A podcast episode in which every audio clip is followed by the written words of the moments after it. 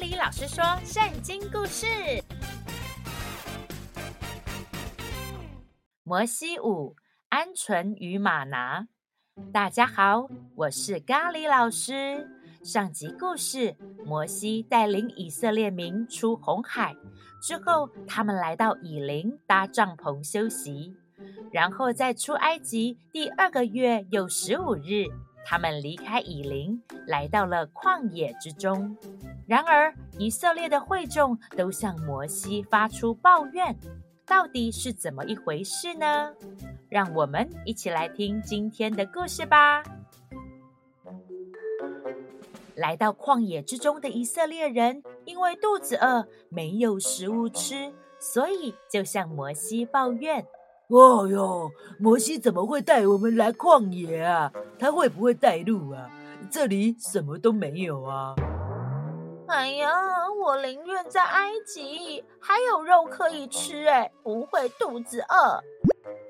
哎呀，在埃及呀，啊，至少会吃得饱；啊，出埃及呀，反而饿肚子啦。我们还活得下去吗？于是耶和华对摩西说：“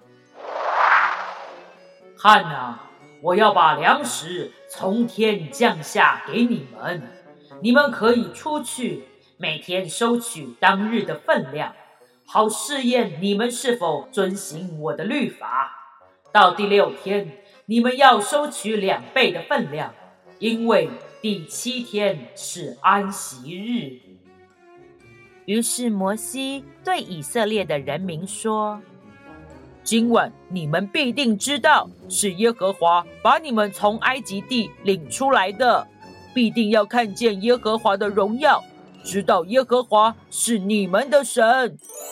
他晚上必定会给你们吃肉，明天早上你们也必定会有食物吃得饱，因为耶和华听见你们埋怨他的话。”此时，耶和华也在白云当中显现，他降下大光，那个光非常的耀眼，让所有的以色列民都无法直视，大家赶紧跪了下来。到了晚上，真的有一大片鹌鹑鸟飞了过来，让他们可以捕来吃。到了早晨，又出现像小白霜一样细小的东西。以色列人看见了，就彼此问说：“呃，这是什么啊？”“嗯，我也不知道那是什么哎。”“啊，好多这个不知道什么的东西啊！”于是摩西对他们说：“这是耶和华给你们吃的食物，你们要按照个人的食量拿取。还有，你们所拿的食物不能放到明天哦。”因为以色列民一直问像小白霜的东西是什么，当时的语言“什么”的发音像是“吗哪”，所以之后以色列民就把这种食物称为“吗哪”。当天以色列民也就照着摩西的吩咐，到处去捡拾吗哪。吗哪吗哪吗哪，耶和华赐的食物。吗哪吗哪吗哪，白白的圆圆的食物。吗哪吗哪吗哪，早晨那乡下的食物。吗哪吗哪吗哪，我没有吃过的食物。吗哪吗哪吗哪，吃多少还要数一数。吗哪吗哪吗哪，旷野中让我的宝珠。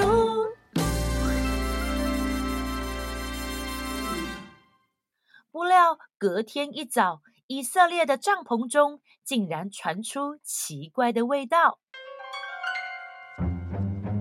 哦，什么味道啊？怎么这么臭啊？嗯，好难闻呐！难道是你放屁？哎呦，我才没有呢！原来是有人不听摩西的话。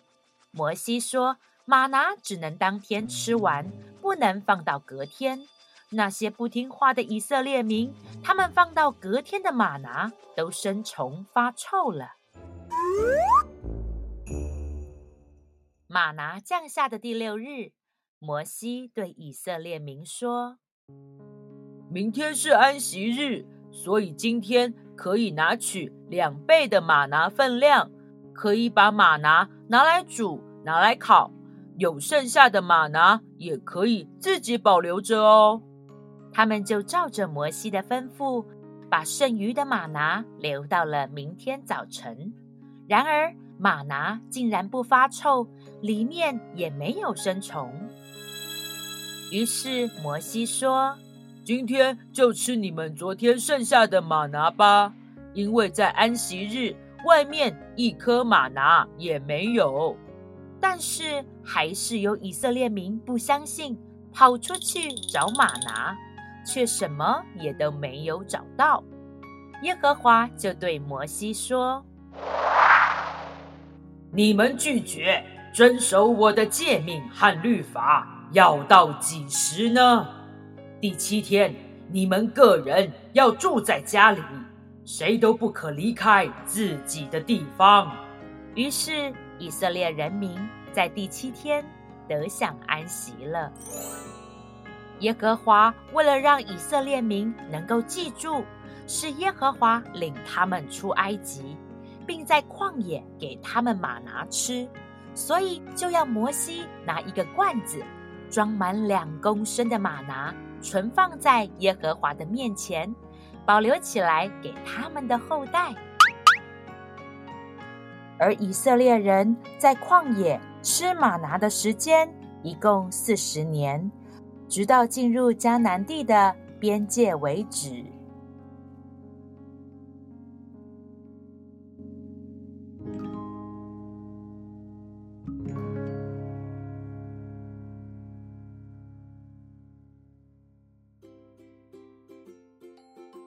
小星星们，今天的故事就说到这里。